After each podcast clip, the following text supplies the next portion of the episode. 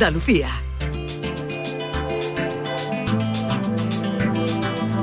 En Canal Sur Radio, Destino Andalucía.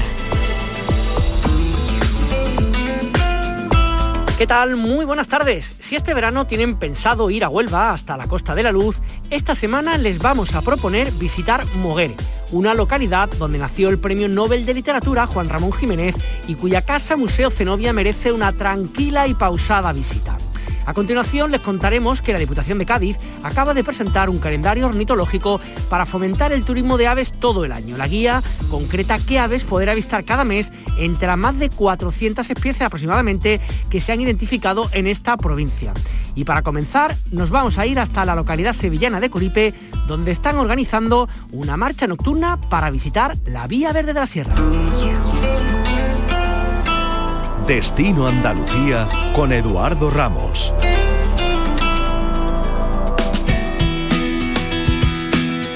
El primer sábado de julio se va a desarrollar la séptima marcha senderista nocturna por la Vía Verde de la Sierra. Con la idea de evitar los calores y poder disfrutar el campo también en horario nocturno, se, llevará a cabo un recorrido de 15 kilómetros desde la estación de Coripe, la provincia de Sevilla, hasta la estación de Puerto Serrano en Cádiz. María Jiménez es la gerente de la Vía Verde de la Sierra. María, ¿qué tal? Muy buenas tardes. Hola, buenas tardes. Encantada de hablar con vosotros. Igualmente, qué buena idea, ¿no? En esta época del año no nos queda otra que buscar actividades alejadas un poquito del calor de las centrales del día, ¿no? Pues sí, exactamente. Llevamos ya siete años con esta actividad y surgió pues con ese objetivo de evitar un poco el calor que hace durante el día, pero seguir haciendo deporte y seguir disfrutando de la naturaleza y se nos ocurrió que lo mejor era pues hacerla de noche. Y es una marcha en plan de ir caminando, de ir corriendo, gente en bicicleta, ¿cómo es un poquito la, idea de esta actividad? Pues la idea es, ir caminando, no es una carrera, no gana el que llegue antes, sino es ir dando un paseo y disfrutando del, entorno. La gente que se inscribe pues la hace andando, pero es verdad que cada año tenemos más gente, más usuarios que bueno nos acompañan durante el trayecto con su bicicleta.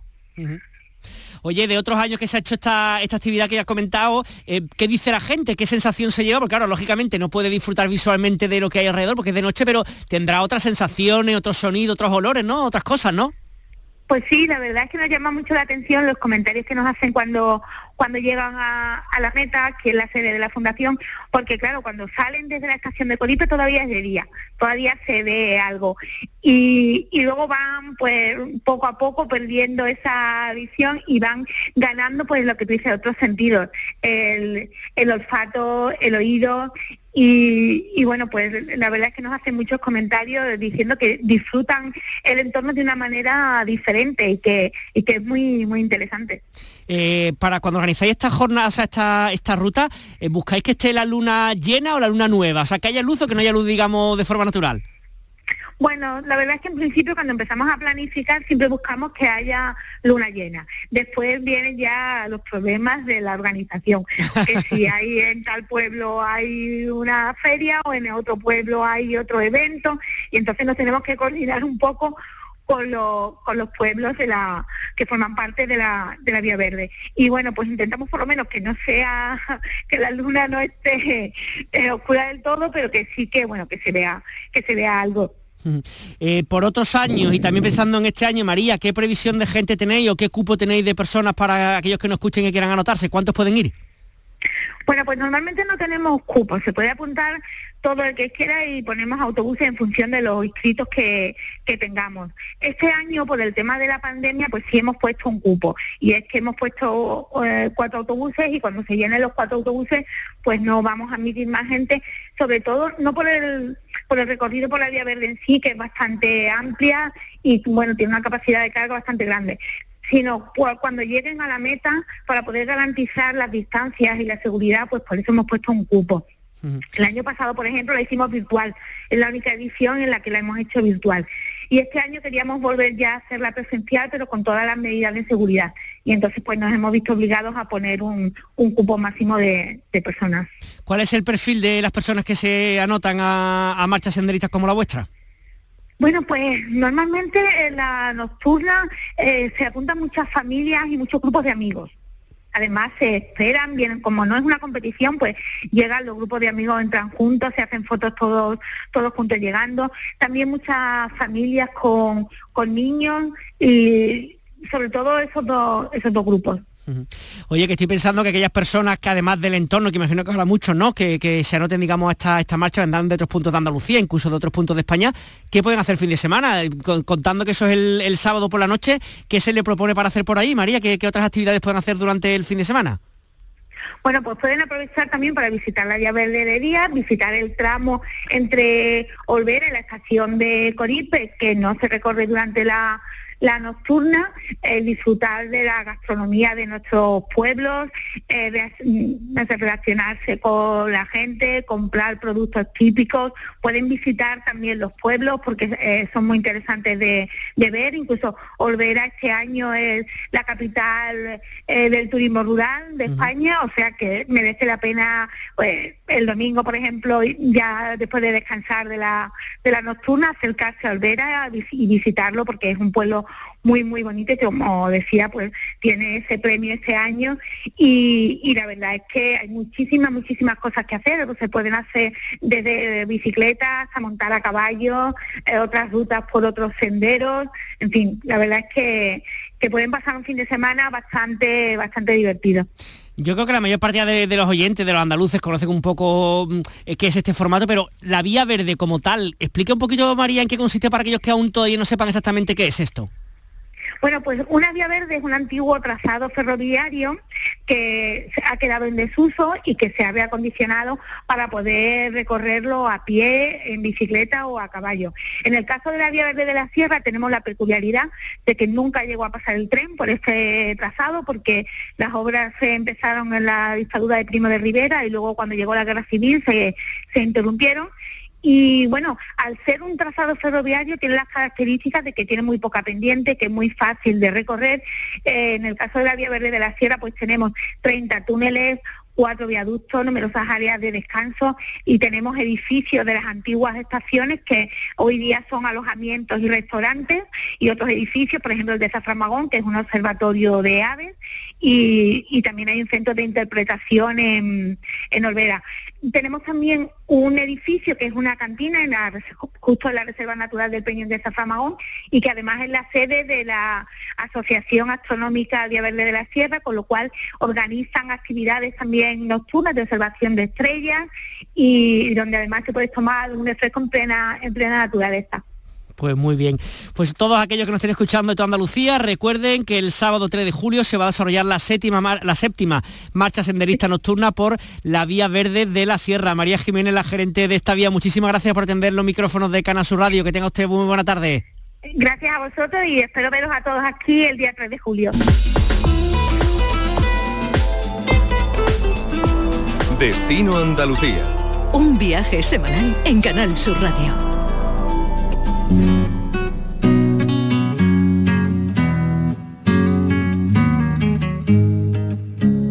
Combinar el turismo de sol y de playa con la historia, la cultura y la literatura es un plus que nos ofrece la provincia de Huelva.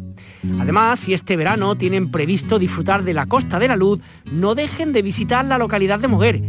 Junto a su estrecha vinculación con el descubrimiento de América, fue la cuna donde nació el premio Nobel Juan Ramón Jiménez Hoy nos vamos a acercar un poco más a su figura al adentrarnos en la Casa Museo Zenobia Juan Ramón Jiménez que acaba de reabrir sus puertas. Nos lo cuenta Cristina Carbón. Te he dicho, Platero, que el alma de Moguer es el vino, ¿verdad? No, el alma de Moguer es el pan. Moguer es igual que un pan de trigo, blanco por dentro con el miejón y dorado en torno oh sol moreno, como la blanda corteza.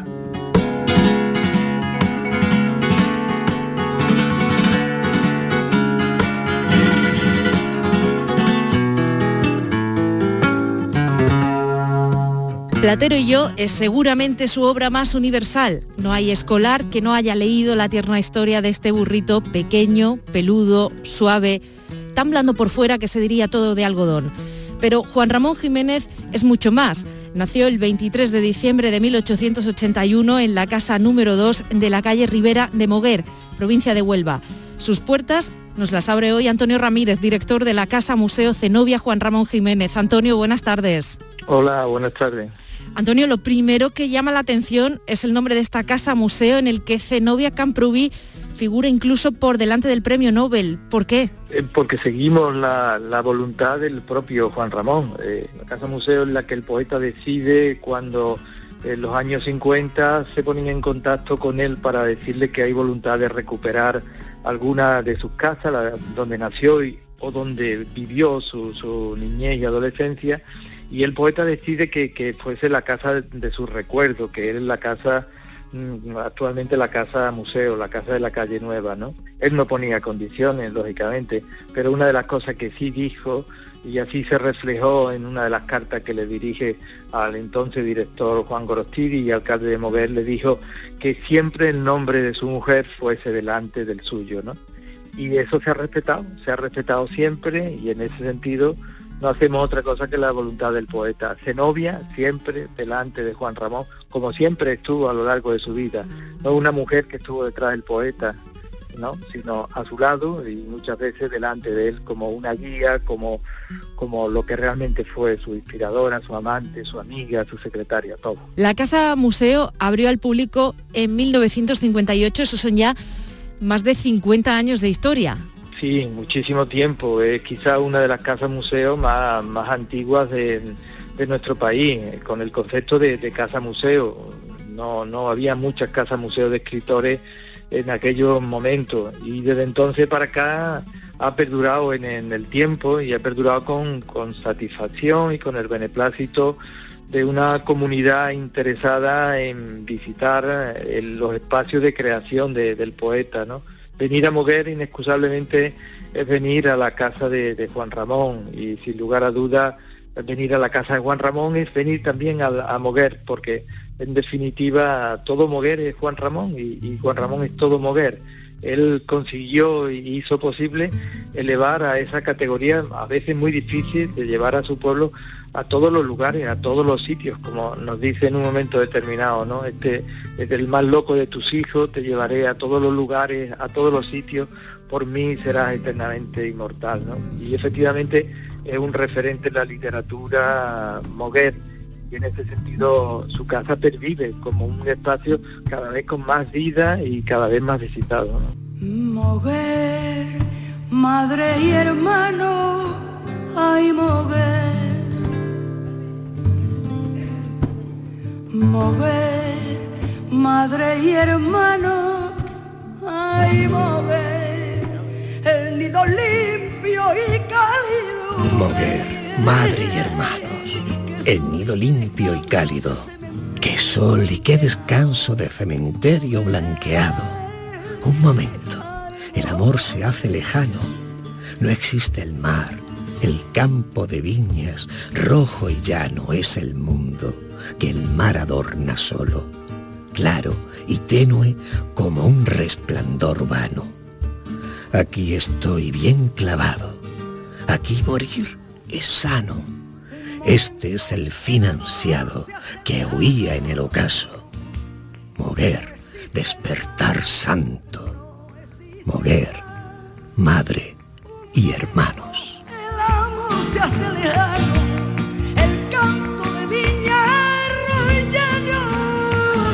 Antonio, ¿con qué nos vamos a encontrar en esta casa museo?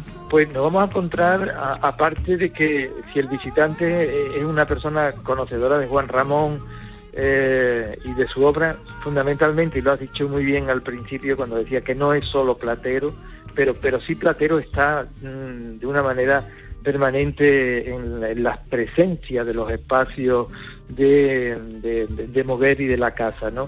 En concreto en la casa museo, ahí se detecta, se puede hacer un seguimiento de la obra de Platero y yo porque 23 capítulos se desarrollan en el interior de la casa.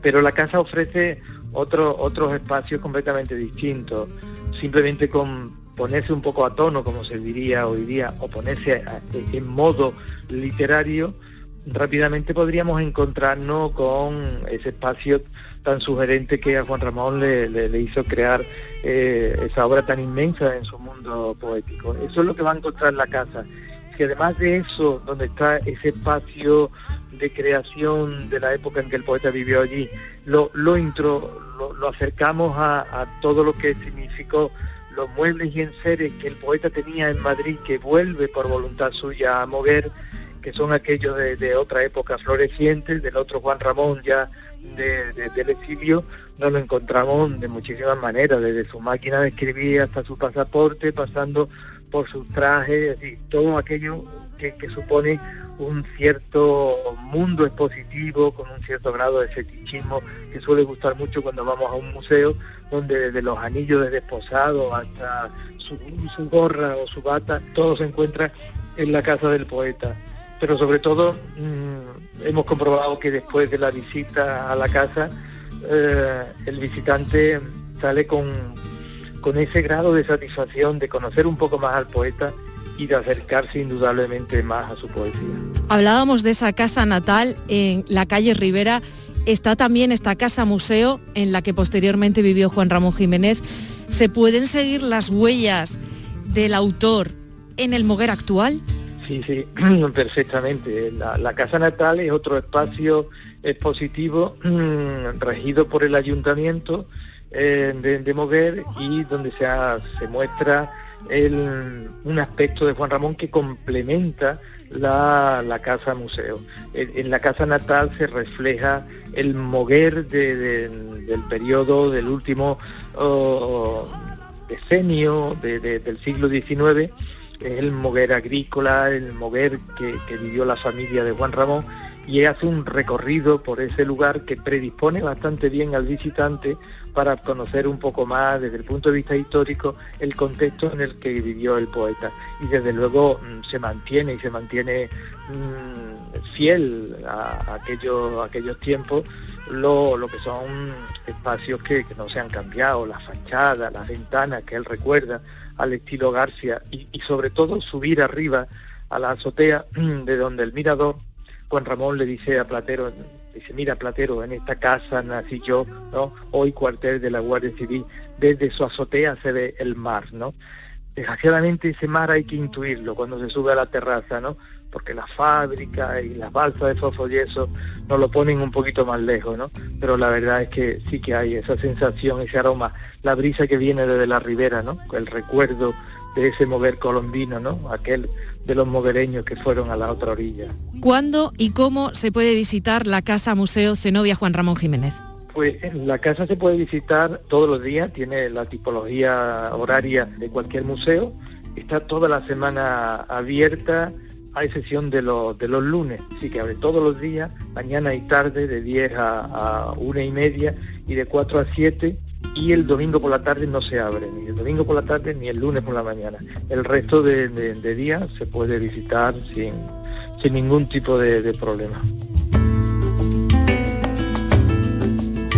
Visitar la Casa Museo es una excelente forma de conocer la vida y obra de Juan Ramón Jiménez y su esposa Zenobia Camprubí a través de sus recuerdos personales y de su magnífica biblioteca, a través de un recorrido por la típica casa andaluza donde el poeta vivió su infancia y su juventud. Antonio Ramírez, director de la Casa Museo Zenobia Juan Ramón Jiménez, gracias por atender la llamada de Destino Andalucía. Gracias a vosotros y aquí os esperamos en Mover. Sevilla, Mover, Madrid, Mover, llevaré moguer a todos los países y a todos los tiempos. Serás por mi pobre pueblo mío, a despecho de los logreros, inmortal. Sevilla, Moguer, Madrid, Moguer, Francia, Madrid, Moguer, Madrid, América, Madrid, América, Madrid, América, Madrid, Moguer, Madrid, Granada, Madrid, América, Madrid, América. Destino Andalucía.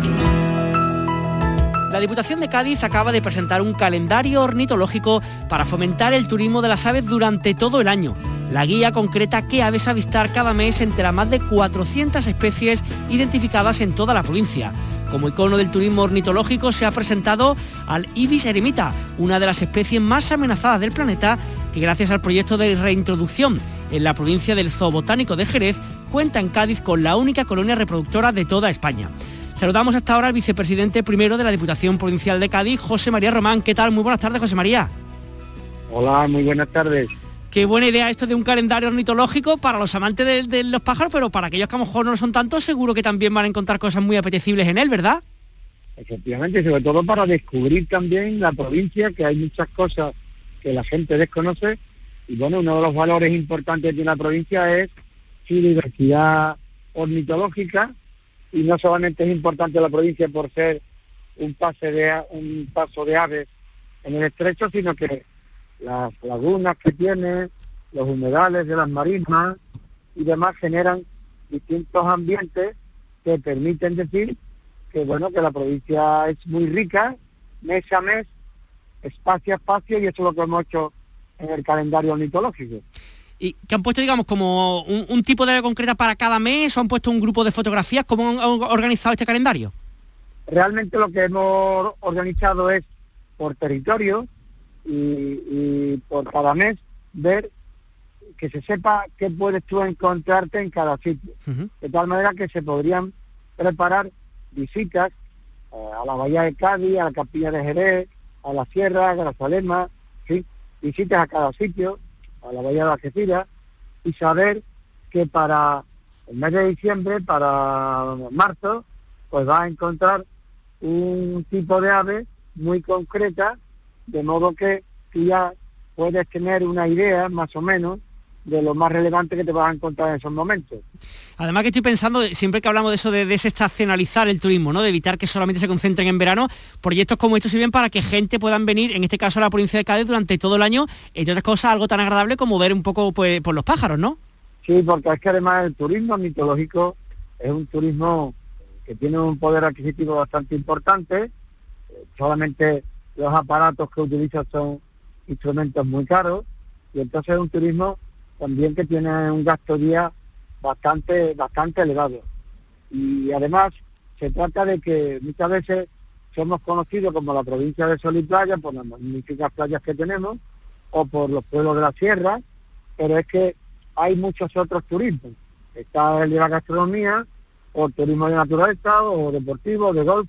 Bueno, pues un apartado muy importante, sin lugar a dudas, es todo lo que da eh, el turismo ornitológico y además es algo que viene creciendo eh, sostenidamente en el tiempo porque los valores de la naturaleza y Cádiz en eso es muy rico, es algo que cada vez tiene más adeptos y, y hoy por hoy toda la sostenibilidad, la Agenda 2030, el cambio climático, todos estos son elementos que están fortaleciendo los valores de lo que es trabajar en el mundo de la naturaleza. En este caso la antología es que algo muy especial para esta provincia de Cádiz.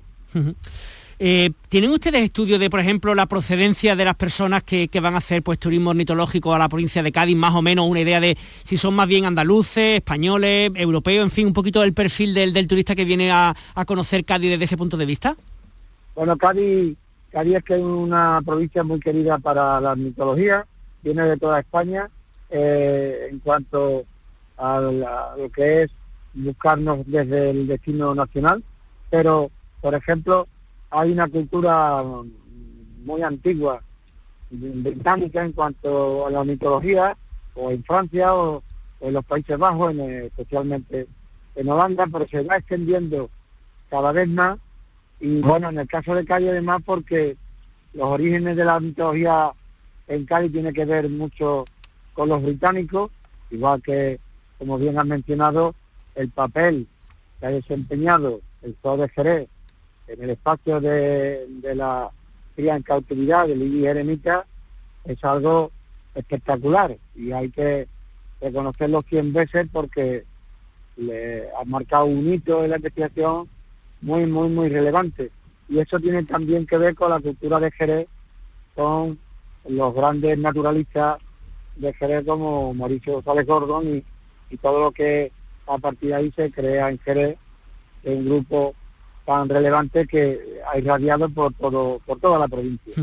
Eh, veíamos también en la nota de prensa que han enviado que este calendario va dirigido a los ornitólogos, por supuesto, ¿no? Pero este año también quizás se quiere, que ha hecho usted referencia antes, eh, un poco pues eh, mm, potenciar la formación del sector turístico y por eso el Patronato de Turismo Provincial de Cádiz ha organizado cursos en distintas comarcas de Cádiz. ¿Con qué objetivos son estos cursos, José María? Bueno, lo, lo que hacemos es, se ha repartido, son seis cursos por toda la provincia, y se trata de todos aquellos, como es una nueva actividad, hay gente que tiene la cultura de amigos o de la afición, pero queremos también formar a otras personas que se incorporen, porque esto también es un espacio eh, que, puede crear eh, eh, tiempo y vida para el mundo laboral, ¿no? Por tanto, queremos formar a gente para futuros días, para gente que puedan acompañar las visitas en los campos y que, por tanto, aprovechar todo el espacio de, empleo que se puede generar en torno a la mitología, porque al final estamos vendiendo y hablando de vender el turismo en la provincia, pero que lógicamente lo que estamos diciendo también es de, riqueza económica y de, y de empleo. Crear empleo tan importante en esta provincia. Está claro. Y ya lo último a nivel más general, estamos a las puertas del verano, mm, las previsiones, no sé, mi sensación y todo es como que pinta que va a ser un buen verano, ¿no? ¿Cómo, cómo lo percibe usted? va a ser, va a ser, sin lugar a duda, un magnífico verano. Estamos todos creciendo en confianza de la misma manera que crecemos en vacunación.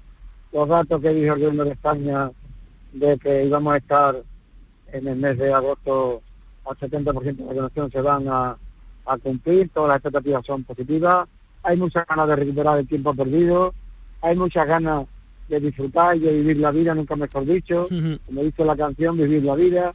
Y bueno, aquí estamos y esta provincia además está de enhorabuena porque es una provincia que todo el mundo quiere venir porque es una provincia que respira, respira mucha naturaleza, respira muchos espacios abiertos y es capaz de generar unas magníficas playas atlánticas como las que tenemos, una gastronomía ideal, una, un espacio de naturaleza tremendo y, bueno, un, un Cádiz interior que es esa selva interior que tenemos que enamora a cualquiera porque como dicen alguna vez, solamente nos falta la estación, de esquí, lo demás lo tenemos todo.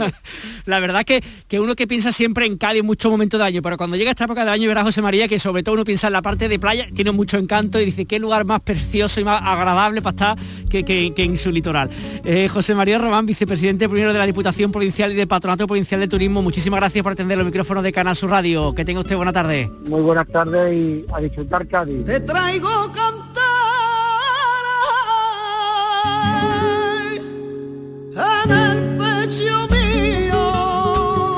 Con varias nominaciones al Grammy Latino a sus espaldas, Argentina es una cantaora de amplio repertorio y registros.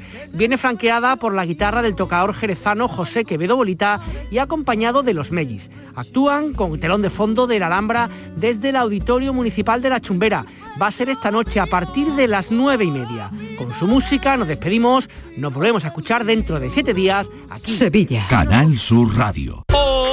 ¡Oportunísimo! ¿Todavía no has venido a vernos? En Oportunísimo te garantizamos los mejores precios durante todo el año. Oportunísimo Sevilla te invita a su exposición donde disfrutarás de precios increíbles en sofás, colchones, muebles de salón, dormitorios de matrimonio, juveniles y mucho más. No compres nada sin venir a vernos al Polígono Store en calle Gramil 29. Somos Oportunísimo Sevilla. Cartuja Oposiciones. Consigue ser funcionario y soluciona tu futuro. Oposiciones de magisterio todas las especialidades justicia, prisiones, administrativo, auxiliar administrativo, grupos para el Estado y para la Junta de Andalucía. Obtén tu plaza asistiendo de forma presencial, en directo a través de videoconferencia o grabadas en cualquier momento a través de nuestra plataforma www.cartujaoposiciones.com.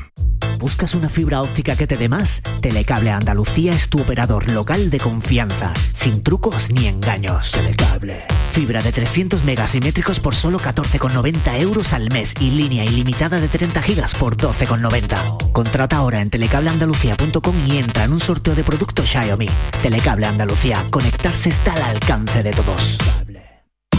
El nuevo Fotoprix son tiendas. Fotoprix es web. Fotoprix es móvil. Y ahora disfruta del 50% de descuento en todos los productos de impresión en nuestras tiendas de Sevilla. En calle Sagasta 16 y Hernando del Pulgar 27. Fotoprix. Una foto, una sonrisa. La mañana de Andalucía con Jesús Vigorra es tu programa de referencia de la radio en Andalucía. Apostamos por la actualidad, la información y el entretenimiento. Es todo lo que necesitas. La mañana de Andalucía con Jesús Vigorra. De lunes a viernes desde las 6 de la mañana. Súmate a Canal Sur Radio, la radio de Andalucía.